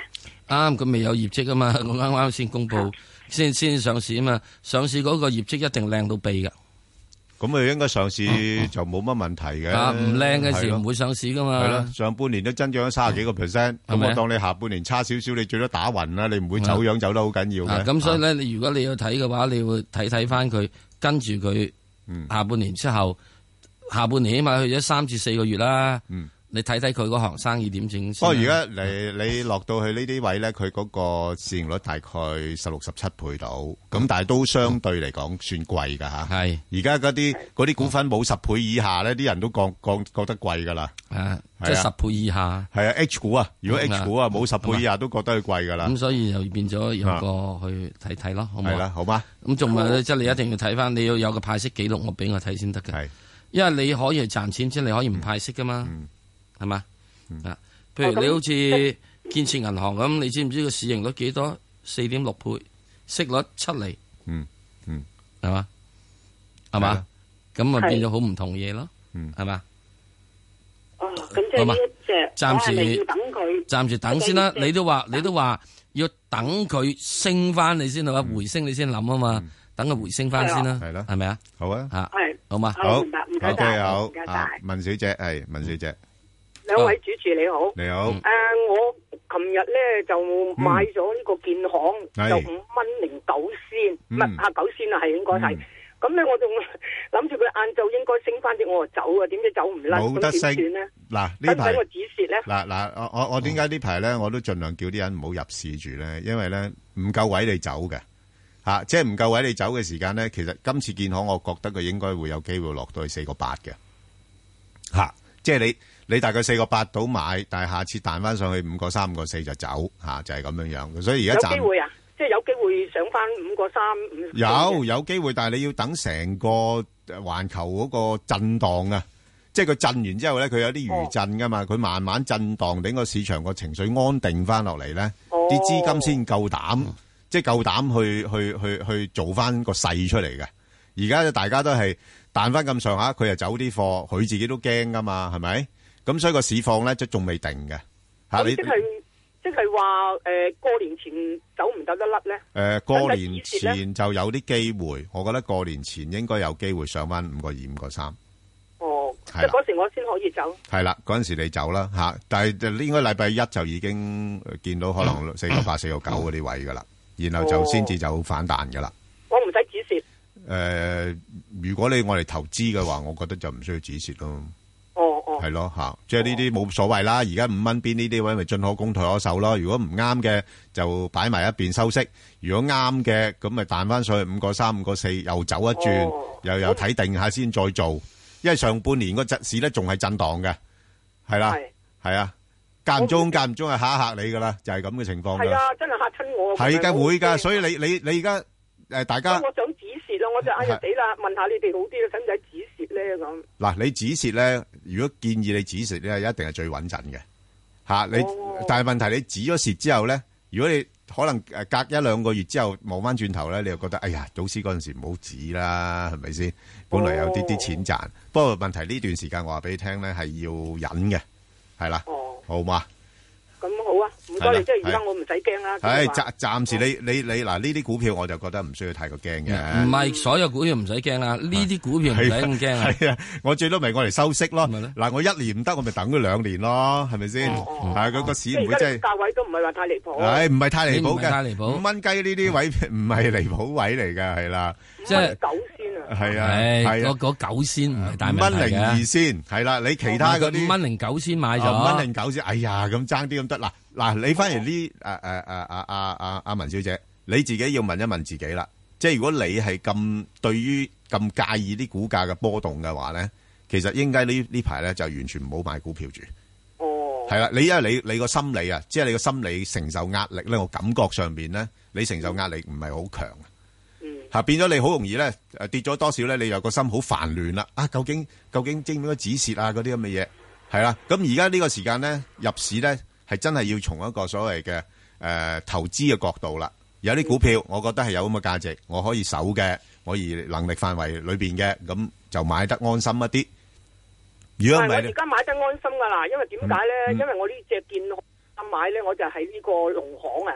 係我農行，我覺得自己真係買錯咗啊。係啦係啦四個四買喎，係咁我嗰日真係三個三，我忍心啊斬咗佢。係啦，冇錯，啊一隻換一隻啫嘛轉而家就建行。係啊咁樣轉啊嘛，我自己。係咁就得㗎啦。我咁醫呢？生都話我哇，英雄斷臂你都做到啊，你都叻喎。嗯係咁咯，係啦，得噶啦。咁你你由一隻诶龙昂，我相對嚟講，我覺得佢诶会差少少嘅。佢係啦，我自己又買得高咧，四個四買嗯係啦啊，係啦太高啦啊。唔緊要啦咁我嗰日咪三個三咪止係蝕啊，咗佢五跟五住蚊五蚊嘅換一隻咯建行唔係話貴嘅，係啊哦。好啊多謝你嘛兩位 OK，好，唔使拜拜好，拜拜拜拜。好，阿石 Sir，我哋進入快速之前呢，咁又提一提啲聽眾啦。咁我同阿石 Sir 啱啱咧都诶诶搭咗一隻股票咧，就係呢個诶诶北控水務吓。咁嗯诶呢間公司咧就。誒、呃過往嚟講咧，股價都係五個幾啊六蚊嗰啲位上落，咁啊近期已經跌穿咗五蚊啦，一路向下沉緊底。咁誒、呃其實主要原因咧就因為都係誒估值高嘅啫。啊咁、如果大家想聽一聽，究竟我哋兩個點樣睇法咧，咁就可以聽翻誒、呃即係我哋誒上翻去香港電台公共事務組嘅 Facebook 度睇睇。咁同埋如果有股票要留言嘅話咧，亦都可以留言嘅。好，咁啊，我哋快速啦。嗯。咁啊，一八零零啊，石 Sir，中交建啊點睇咧？呢啲又係一帶一路嘅股份啦。诶，我哋上次講過啊啦，一帶一路嘅事仲有一排啦，係咪？嗯係啊，嗯啊，去到六六月度之後先去諗啦，或者最快呢等到三月啦。係啊，即係三月就見計劃。嗯。啊，六月睇下佢開工未？係啦。啊，咁然之後睇。你有啲嘢落實先得㗎，你係啊而家唔係而家唔係係空想㗎嘛。而家即係你唉啲話話去煲粥，米又未有，水又未咪就係咯齊，火又未點，又話叫佢攞定筷子，攞定個湯碗。啊，咁啊變咗即係咪咪即即係等喺度即係啊過早，我就覺得好，咁啊，即係變咗要等一等啦。嗯，好，咁另外咧就係一隻就係呢個诶中國銀行啦。嗯，咁啊，中行亦都係一樣啦，暫時都真係好難話咧。佢係誒北邊京嗰隻誒誒誒三九八八啊三九八八啊三八八，咁啊暫時睇咧嚇三蚊度應該嗯嚇，即係應該嚇應該就守一守一守嘅。啊，咁啊，但係暫時上邊你睇到咧，之前嗰個幾硬淨個位咧，三個半咧跌穿咗之後咧，就做咗個阻力位噶啦。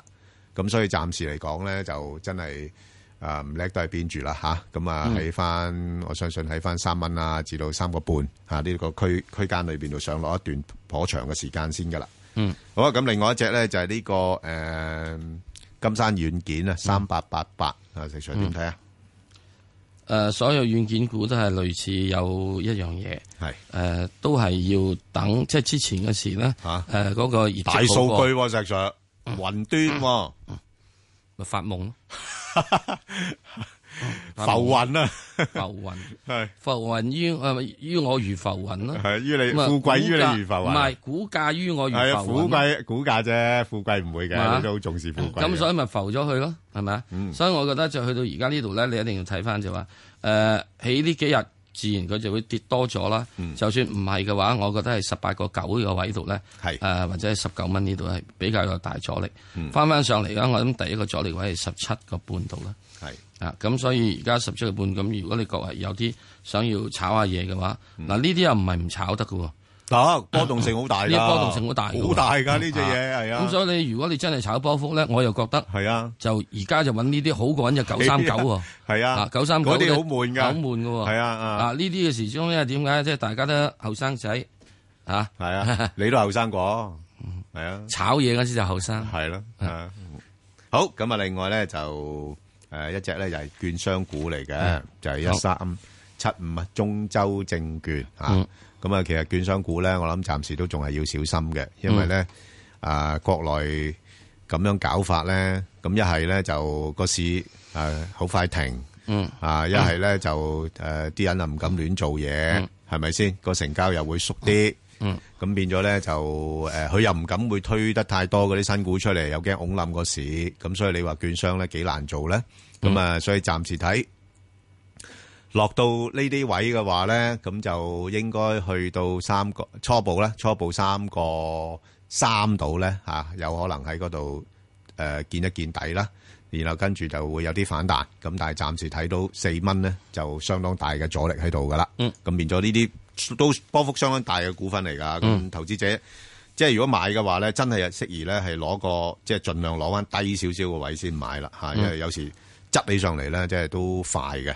買唔到咧唔需要恨嘅，係啦，買唔到亦都唔好恨好多股票俾你買而家，係啦，冇錯啦。咁自從經過呢個禮拜之後，係啊，好多平啊，係啊，咁啊，好。誒，另外一隻咧就係呢個誒中海發展嚇，咁之前咧嗯誒都重組咗之後咧，似乎啦嚇四間裏邊咧佢誒比較上受到照顧嗯嘅嚇，咁啊石 Sir 點睇啊？一一三八中海發展誒呃嗯都係咁樣啦，即係呢受到照顧都好，你都係冇乜能力嘅，嗯，始終中係即係個大圍環境係唔就你，嗯啊，咁所以就即係都係要落翻嚟。咁啊，佢而家咁整咗落嚟之後咧，嗯反正呢度咧亦都有啲，因為以前話好就佢啊嘛，係啊，咁所以咧都應該佢而家翻翻嚟到做女嗰陣時啦， 嗯，翻嚟做女嗰陣時，即係未未未搞合併嗰陣時之前嗰樣嘢啦，嗰啲價位啦，係啊，好似冇搞過一樣啊好似冇搞過一樣啦啊。咁所以你如果呢度咧，咁大約係四個半，嗱，我就覺得咧可以咁諗嘅，四個六度就執佢，四個半就走咗佢止蝕，上面望咧就打四個八度啦，嗯，唔係好多噶咋，四個八如果再好命水啲嘅就望五蚊嘅咋，哇，咁啊石 Sir 要身手敏捷先得喎，係啊嚇係啊，係咯，係啊你好似你咁成日去耕田就實唔掂啊，搞係啊呢類嘢。即係佢唯一一個好處就係因為佢自從禮拜一跌咗之後咧，佢琴日冇乜跌啊嘛，打橫行啊嘛，嗯係咁所以我覺得咧應該就係如果有機會聽日攞一落，如果禮拜一攞一落四個六嘅話，嗯或者可能落唔到四個六噶，咁跟住啲友咪蛋蛋咁咪執翻佢上去咯。好，咁啊，另外一隻咧就係呢、個誒友邦保險啦，咁啊、一路向下移翻啦，嗯，啊之前就大概都係上到四啊八蚊、四啊七、四啊八蚊到啦，就唔上唔到啦，咁然後跟住而家又落，就穿咗四啊四蚊之後咧，似乎下一站咧就要睇四啊二啦，咁如果大家真係好捧場想買嘅話咧，咁可以喺四十二嗰度試一試。咁但係又唔好定得太高位啦嚇，四十二如果買咗嘅話咧，有可能上翻四十五蚊咧，又沽咗佢啦嚇。咁、暫時只不過可以咁樣樣處理啦，因為始終、即係新興市場嗰個情況咧，都仲係好唔安定啦嚇。咁誒、嗯你始終友邦保險，大家都覺得佢同新興市場都好密切關係啦嚇。嗯咁、所以個股價都有啲機會再落多少少嘅嚇。嗯好啊，咁另外一隻咧就係、呢、個嗯。诶诶，工行啊，話好多好多人問銀行股啊，嗯，一三九八啊，石 Sir 點睇啊？呢只有一五九八咧就大致上應該都係起啦，即係四個半以下咧，我就覺得工行值得吸納嘅。係啊，誒同樣喺建行喺五蚊以下咧，值得吸納嘅。係咁啊，上面呢，四個半吸納就係工行就上面望五蚊，好嗯咁啊建行就望翻呢個係誒呢個五個半六蚊 OK，好。咁啊，另外一隻咧就係呢個中英通訊七六三。嗯咁啊，其實呢隻咧可以睺下㗎吓。咁啊，其實我禮拜五都睺緊佢， 不過不過佢咧就彈翻上去，我又唔睺佢住啦吓。咁啊，如果有啲機會咧吓，即係喺十五蚊樓下咧，我覺得都搏得過嘅。嗯吓，咁啊最 好梗係落到十四蚊啦，係咪？咁啊，如果十五蚊買到嘅話咧，彈翻上去大概十七蚊度咧，又可先走咗佢噶啦嚇，因為呢啲股份咧都係暫時睇又唔會升得太多住。好啊，石 Sir 快快脆脆，我諗呢排咧好多人都關心咧係匯控啊，因為有有啲人覺得佢就係話誒，哇國際性業務喎，咁冇咁集中喺中國喎，咁或者係誒股息又高喎，咁誒美國加息又對佢有利喎，咁都好多因素咧，似乎講出嚟係想建議呢個股份，你覺得同唔同意啊？五啊六個半度啦，可以有啲支持，彈翻上嚟嘅話，係誒唔會好多嘅啫，去到大五啊九度，哇，五啊六個半到五啊九，係啊，又係真係三好四窄個幅嘅啫 percent 窄幅上落，啊，即係暫時又唔會跌得太多嘅，唔會係啊，應該唔會嘅。誒，因為佢佢真係真係已經跌過咗好多嘛。好，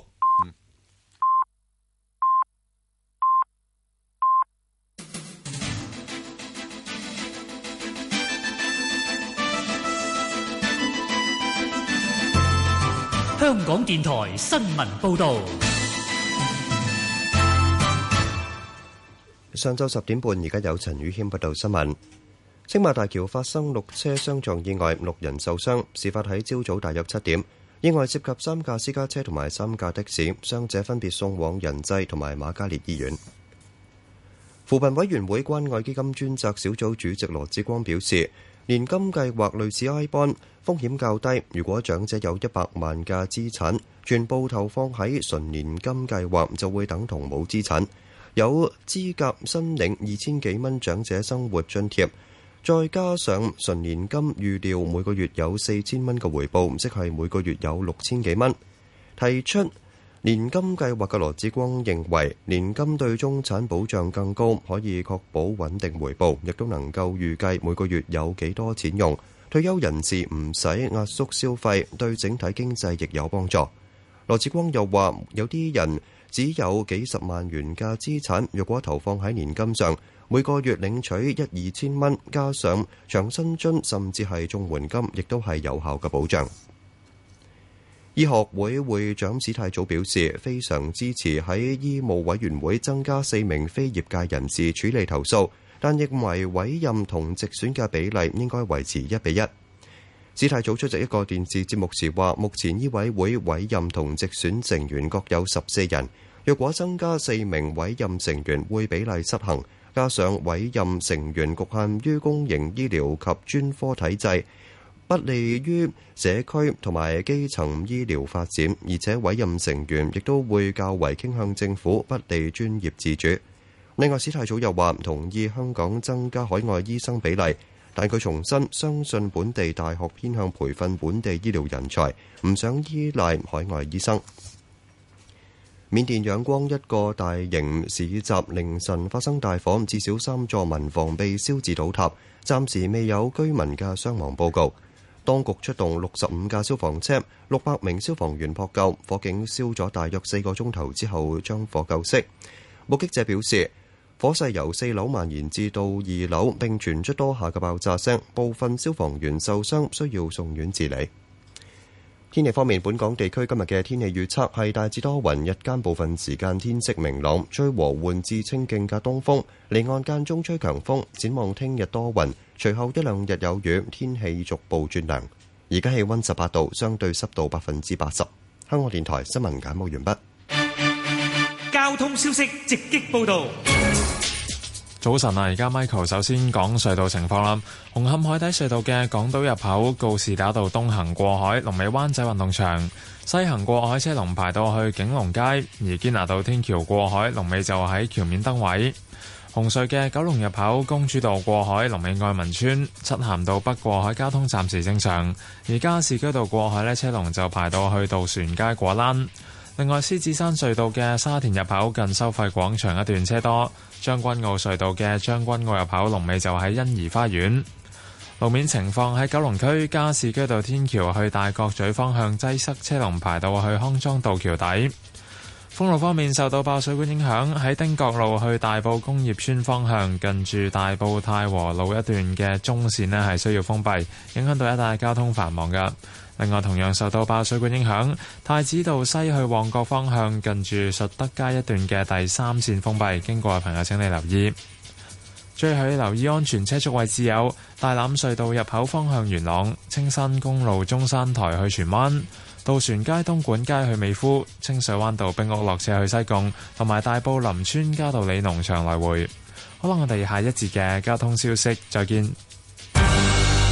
以市民心為心，以天下事為事。 FM 九二六，香港電台第一台，你嘅新聞、時事、知識台。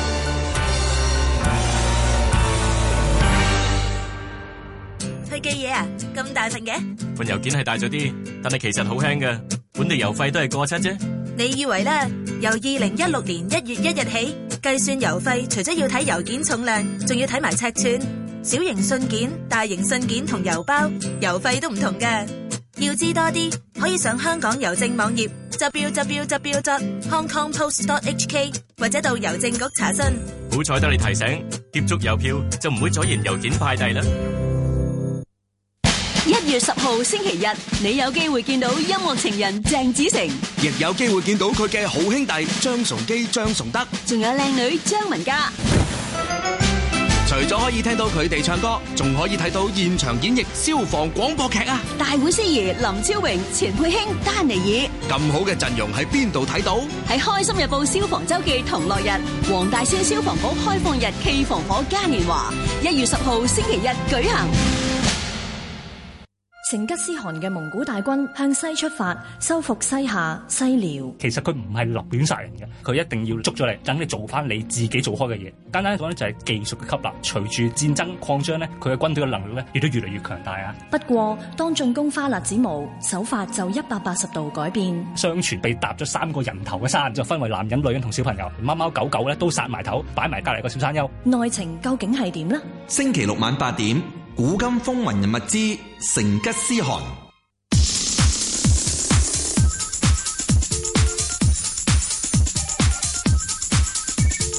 石鏡泉鄺民彬與你進入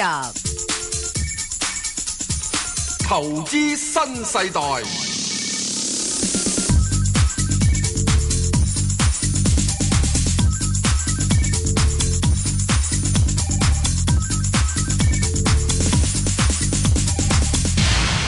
好，係翻嚟外匯啦，咁啊，請嚟呢個時代金融集團嘅董事咧，吳捷鐘兄啊，吳兄，早晨啊，早晨，係係啊，好新年好，好大家都咁話啦，咁啊新年開出嚟就係好似係都係啲美元好啲咁多，啊金都好，金都好啊，一陣間我哋講下金吓，金都好啊，咁咧就嗱誒，不如先講呢個歐羅先啦。咁啊，喂！琴晚歐羅又彈翻啲喎，咁咩原因咧吓，咁誒嗱誒，琴日美國數據開得好啊，大家都見到噶啦，廿廿九萬呃人數五個 percent，咁啊數據就呢個禮拜似乎大家都好似冇乜雀躍，亦都冇乜去觸目。觸及嘅市場咧，就全部喺嗰、那個、呃、即係、嗯、即係誒誒政治因素啦，又誒沙特啦，又誒、呃、伊朗啊，又又油價各方面。個政治因素影響晒全個環球市場啦，咁大家都知啦，個資金四方即係雞飛狗走咁樣、嗯、啊，個個都覺得啊，好恐怖嚟啦，恐怖嚟啦，咁啊，即係資金啊周圍去走，走嚟走去就係、是、走去邊度咧？就係、是、走去美元啊、黃金啊、日元啊，甚至乎瑞郎嗰啲咁樣，嗯澳紐加、歐元啊。英鎊啊，全部都係冇運行嘅。，係咯過往呢個禮拜，咁、嗯、未來我哋呢個禮拜我哋會點睇？大大家都見到尋日歐羅走到一點零八半啦。咁你話佢太差又唔算喎、哦，好好我又覺得係好好。咁佢叫做即係跌完一針啦，好似嗯即係誒誒啊誒，好似誒誒死唔去啦，叫做啊彈翻啲啊，去到一零七之後，咁亦都反映到一個樣嘢就係、是、誒、呃、歐羅似乎嗰個政治立場咧，就似乎冇英鎊咁。咁巨大，咁個影響性咧就唔係咁似超然啦，咁變咗喺下邊一零七，上邊一零九咁樣喺度反覆。嚟緊呢個禮拜咧，大家會留意到咧，歐元咧其實都係會照樣嘅。咁我相信去到聯儲局一月底之前咧，議息之前咧，我覺得個美元咧都係偏穩翻嘅。咁啊，除咗月底之後嗰誒聯儲局嗰、個、呃、即係誒、呃、美誒、呃、即係議息結果係誒不變的話咧，個美金咧就可能會有機會咧就回軟翻，嗯即係誒。呃咁啊，而家嚟緊呢個零兩個禮拜咧，我相信都係會靠穩翻到美金。咁變相咧，即係歐元咧都係即係暫時咧冇運行。預計下個星期都係一零七三啊，啊一點零七三嗰個低位啦，今個禮拜嗰個低位啦。咁啊，至到一點一咧之前咧喺度誒橫行住先嘅。咁啊。輕誒輕靠穩翻少少，咁但係唔算係即係好嘅，因為點解咧？誒嚟緊呢兩個禮拜咧，除咗政治因素啦，睇下嗰啲資金嘅外流啦，咁啊亦都好多基金盤咧，亦都好似係咁即係擺晒擺晒態各方面， 咁啊、所以即係我都認同阿邝英話，可能農曆新年。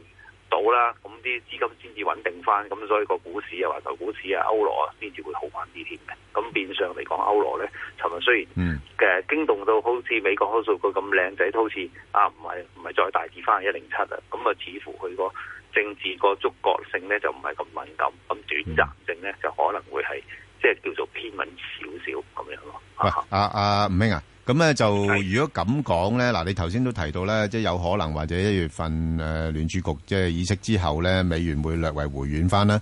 咁其實係誒以邊一啲嘅外幣可以比較上直博啲，博佢反彈咧？而係你嘅心水嗱，如果個心水就睇澳樓價啲位，會唔會跌到我心水位啊？ 佢心水位就係舊年嘅誒最低位。哇！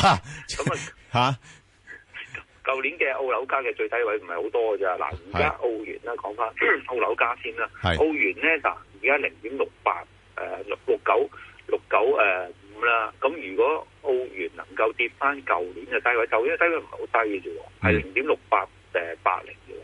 咁我嘅心水咧就希望佢落到零點六八齊頭嗰啲咁嘅位，哦但係零點六七啊你都唔望啊？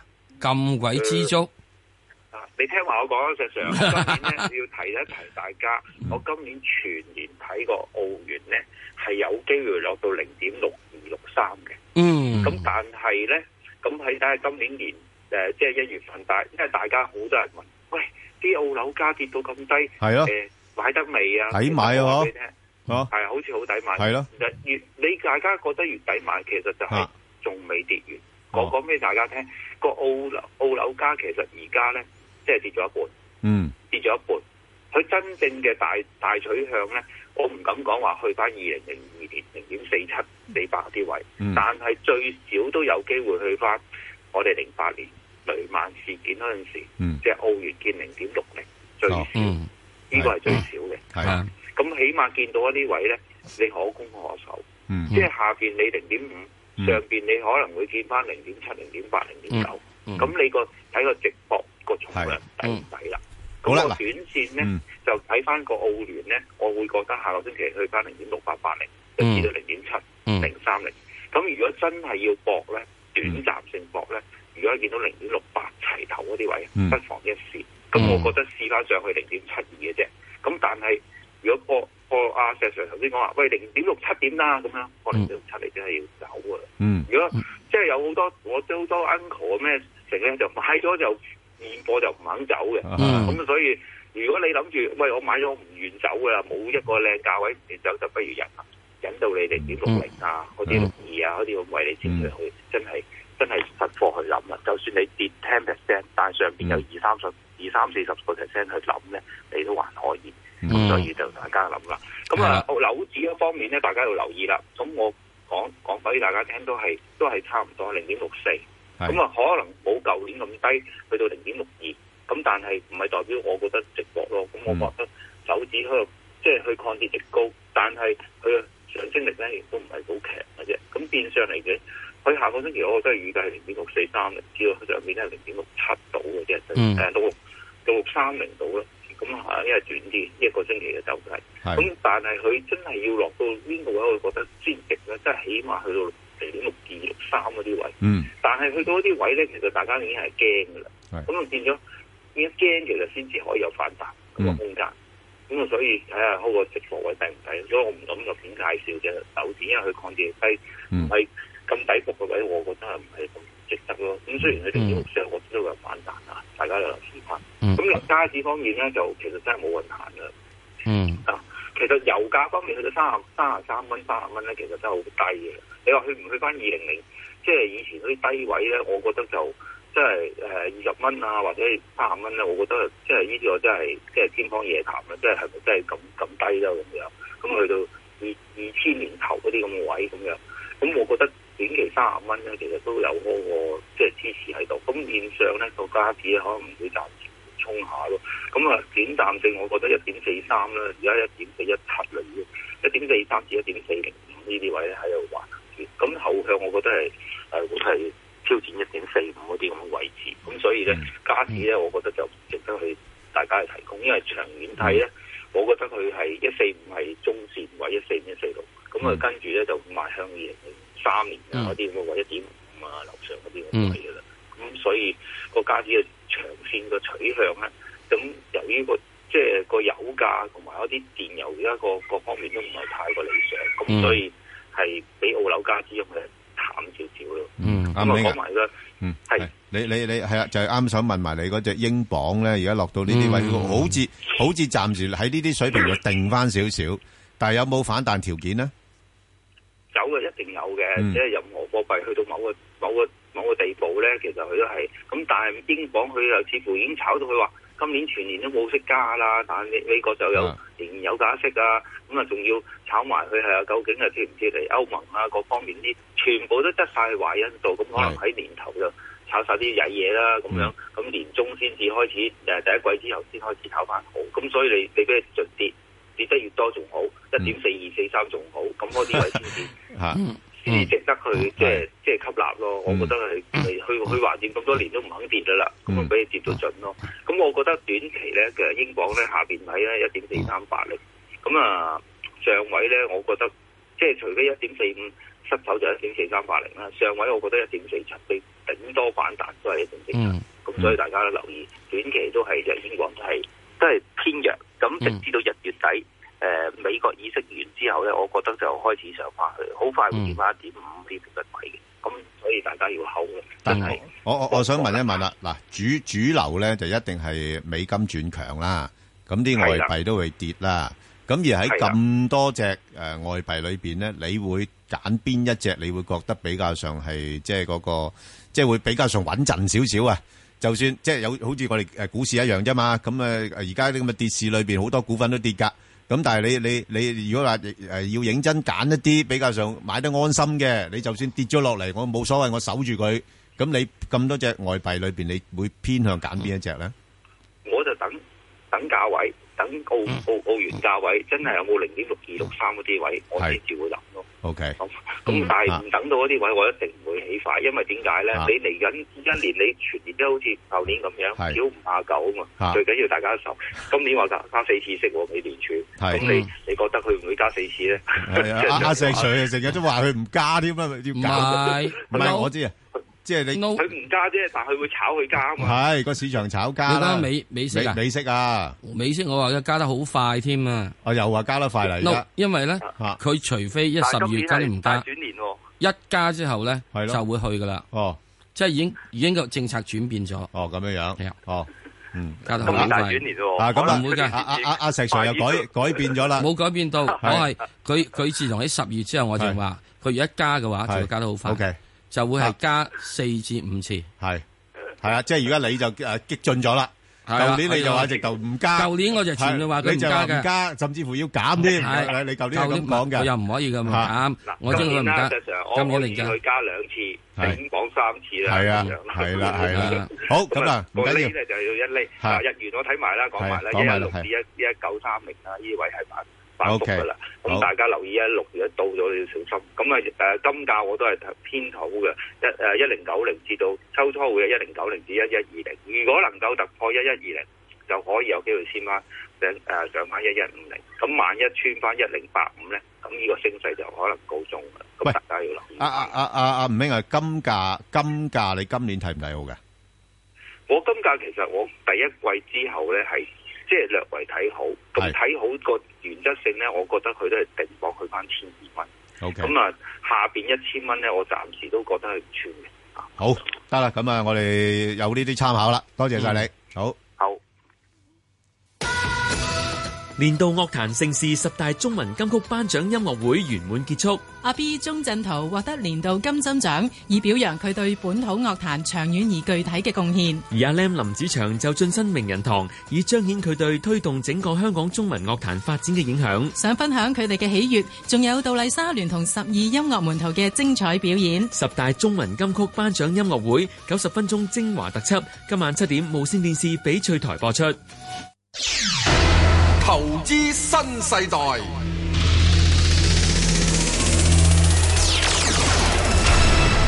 好啦，咁我哋翻嚟咧就請嚟老朋友，唉，真係好難得啲嘉賓咧就即係可以親自上到嚟啊！咁佢啊特別啲咁多，因為鄰居嘅關係， 佢行幾步路啊得㗎 啦，係誒好就係呢個豐盛金融資產嘅誒誒誒管理嘅董事咧嚇，黃國興誒黃國英啊興係係係，大家好，點啊 Alex？咁啊，你好似對呢個誒誒國內嘅熔斷機制，你都好似好唔多滿意咁喎。我諗你誒個設計有問題啦，啊係啊咁啊，啊不過我覺得就呢個係一個幫兇，就唔係真兇。啊幫兇嚟㗎，嗯只係幫兇啫。係咁，你我我想聽下真空係咩先？真空好 多啦，真空人民幣跌啦，係係咩咁跟住 A 股嘅供應會增加啦，股票嘅供應係係咁就經濟唔得啊，啲外資唔買啊，係咁即係我諗你。舊年年底啊，頂得好行啊，喺個高位嗰度，咁你變咗高台先有得跳水啊，啱咁樣係。咁你一過完個連結，就好似個個即係即係完咗嗰個粉飾櫥窗就開始散水咁啦。咁跟住整個機制就令佢跌得快咗、核突咗啫。但係如果你冇呢個機制咧，我覺得都會跌嘅，但係只不過跌得冇咁核突啫，係啦就咁樣。喂，咁啊 Alex，我想問下你，其實真空會唔會就係話，誒，我我本來都唔知道真空係咩㗎，咁啊聽下阿阿阿索羅斯講一番説話咧，我就知道啦。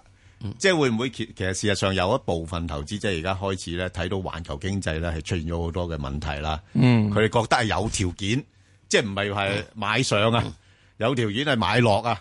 但係你買落你其實你係好驚嘅，即係你驚唔驚先？如果以你做一個誒基金經理，驚，你點都會驚俾人夾嘅。講真，你夾得幾多啊？你係咪好似琴日，琴日咁你夾我啊！琴日嗱夾夾夾夾唔得係幾多？㗎，你講緊我哋成日都記住嗰啲福士事件 㗎，係咩夾爆倉嗰陣時夾到即係全世哎呀界最大市值㗎。我哋試過俾人夾，我冇試過俾人夾係福士，但係我都成日都好記得即係係福士夾死人嗰轉嘅。嚇咁我諗你講緊沽空，始終都有一個問題，就係你輸無限㗎嘛，即係揸股票係輸有限啱啫。係咁但係你嗯整落嘅話，你始終有個心理陰影嘅，同埋就即係呢啲人多擠逼之後，就可能因因為。跌咧跌咧就永遠係陰跌慢慢跌嘅，好多係即係個跌嘅速度唔會好快，但係一夾嗯咧就講緊你可能係一日半日就已經夾死你噶啦，咁所以就嗰哦個風險嘅程度係大，所以係難咩操作嘅。但係我啊成日覺得好似呢排沽落去好就手嘅喎。咁啊，梗係啦，咁而家我哋都仲係做緊年初啊嘛股講真啊阿 Alex 英 話：喂，頂到頂到呢個十月，即係你喺美股頂到拉尾嗰日已經散水啦。就係啦，啊，美美股十月三十一號係啊散水，係香港面啲重金。我唔可以咁講啦，重金天真。 喂，我我就係想問佢仲頂住啫嘛。嗱，而家啲咁嘅環球環境，即係你數下個個市場都係冇乜邊個市場牛市㗎啦，個個市場都係熊市㗎啦。有熊市啊？咩唔係牛市啊？淡嘅牛市啊嘛。啊，淡有牛市咯，係啊，啱 啊。咁你熊市啊，梗係一浪低於一浪㗎啦。咁點解唔係沽佢嘅咧？咁可以，我咪我覺得我哋操作上都有好多淡倉，都有得淡倉係啊咁，但係咧，我意思係話，即係唔係你操作諗得咁易，即係冇咁即係天真唔可以萬里長空嘅，係係啦偶唔然係就唔係會而家有一段而家嗱，而家唔係二萬八，係啊，啱啊。二萬八嗰陣時咧，你就可以去諗下，係咪啊？石 Sir 都係而家你落到二萬，你先咁講嘅啫。唔嗰係陣時喎你都唔係咁嗰陣講時嘅。佢二萬二已經走啦，係七啊月七月十幾嗰陣時已唔經走。係你諗翻下嗰陣時，咪23啊有一日咪閃跌二萬二千幾係啊嘅，跟住嘭一聲咪二萬四千幾嘅，係咯講緊閃跌嗰日，跟住嘭一嘢就嗰個咪就係夾倉嗰哦種 pattern 嘅嚇咁即係即係我夾哋倉係可以一個禮拜夾 O K，二千至咁所以變變咗我哋又唔使話太過悲觀嘅，咁你間唔中都有一轉夾下倉。哦，咁咪夾倉嘅時候好走啫。 倉走咯，就係啦，即係話我而家等緊嗰個機會啊嘛，我而家而家套咗爐之後係咪？好啦，咁啊，禮拜一頭先嗱，而家好簡單啊啊！你估禮拜一會唔會夾倉啊？啦，夾淡倉唔會，我覺得禮拜一唔會啦。梗係會啦你而家都係段段唔唔係係跌嘅，即係禮拜五都係揀誒趁人民幣回穩彈翻上去禮拜啫。禮拜五咧係因為之前好多淡倉嗰啲，係啦，臨到平倉就要係嗰平倉啲平一平啫，平完見到細息唔對再加嘛。因為驚住就係美國呢個就業數據，係啊，點知就美國就業數據之後，美國佬都費事射你，就照踩落嚟，係啊，照踩啊，都唔彈添，係咯，咪係咯，心態轉晒。好啦，嗱咁我就想問翻 Alex 啦，嗱而家就冇啦，即係你點樣批評就得啦，佢都認錯啦，佢話係就暫時叫停啦，係咪先？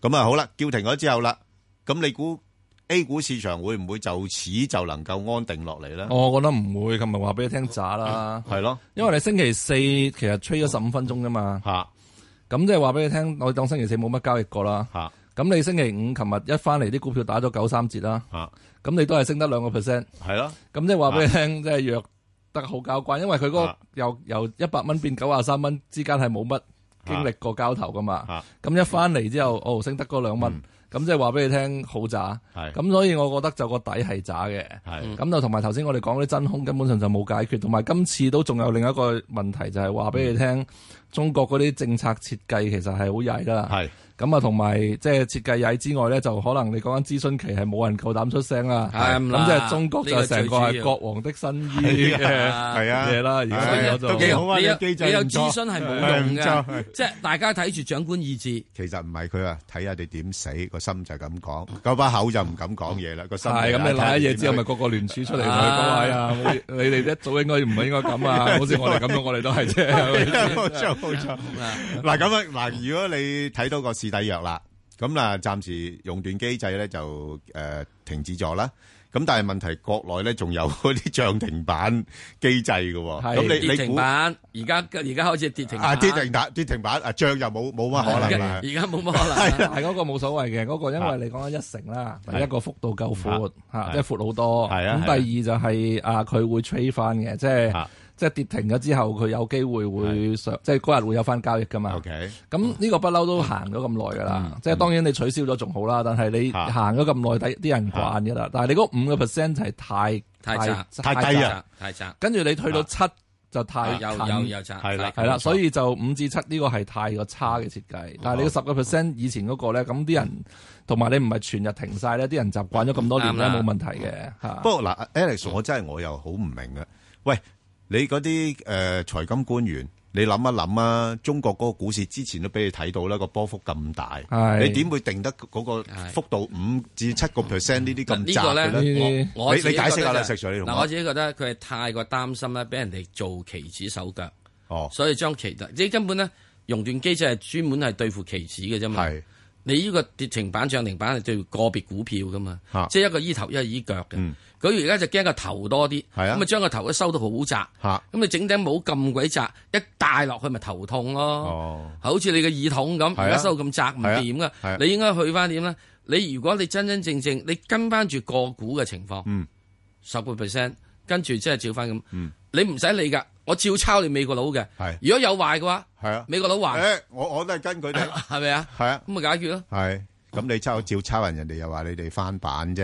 啊，呢個翻版冇冇版權 㗎嘛？唔係佢差唔到嘅，因為啊你講緊美國係廿個 percent 啊咁你美中國最多跌十隻啫嘛，啊係啊點跌廿隻啫，係啊係咪先係係啦係。好咁啊，Alex 啊，咁啊嗱，亦都有咁嘅講法。A 股市場而家搞到咁樣亂亂亂亂立立亂亂啦，咁同埋即係咁咁多調控啦。係咁喂，會唔會其實對港股好不利咧？我諗你 A 股我反而唔係覺得好特別，因為佢閂埋門自己玩啫。唔係佢自己玩，佢就係自己玩啊！係啲友仔，如果我嗱，我明知你經中國經濟唔好啦，咁我要做空你，你又唔唔鼓勵啊，又唔容許添啦。係唔直頭唔會有人去嗰邊嘅啦，我覺啊得。直頭唔過去嗰邊做空你嗱，啦你做咗之後啊，係啲啊錢都唔知點攞翻出嚟啊！而家個問題就係咁啦，嗱，我唔做你世界啦，我喺你嗰個地頭唔做你世界啦，但我可以喺香港或者新加坡度做你世界噶嘛。咁係，點我搞咪我新加坡嗰個就跟翻國內嗰個指數行啫。咁我覺得就而家冇人做做 A 股淡倉好蠢嘅，我覺得你真係做做港股指淡倉啦，好明顯。嗱我就係想你講呢句係啦，啦係啦。咁你既然 A 股又做唔到啦，咁啊 H 股咪又難啦，咁樣搞。其實都係你見到而家都已經係八千幾啦，已經穿晒所有啲咪低就位係咯，啦。個個差價越拉越闊。係啊，咁你因為國內係閂埋門自己玩，就佢哋個價根本就唔好作得盡啦。係啦咁我哋先係真價嚟噶嘛啊。嗯咁我覺得你個情況係好唔樂觀嘅，加埋你香港而家啲人都唔買股票，咁係又開始驚樓，咁啊成個係啊財富效應都好大問題嘅，啱因為你你層樓都岌岌可危嘅時候，你揾咩錢去買 股票咧？係咪 先？ 喂，咁樣驚㗎 嗱，咁我又問下你喎，你又好，嗱，你又價值型嘅投資者嚟噶嘛？係咁你會唔會睇一睇？哇，而家 H 股真係平喎，都搏得過喎。如果我好哋揸，少隻咯，我真係揸得。我而家我成個倉中個股票佔我可能兩個 percent 度 啦。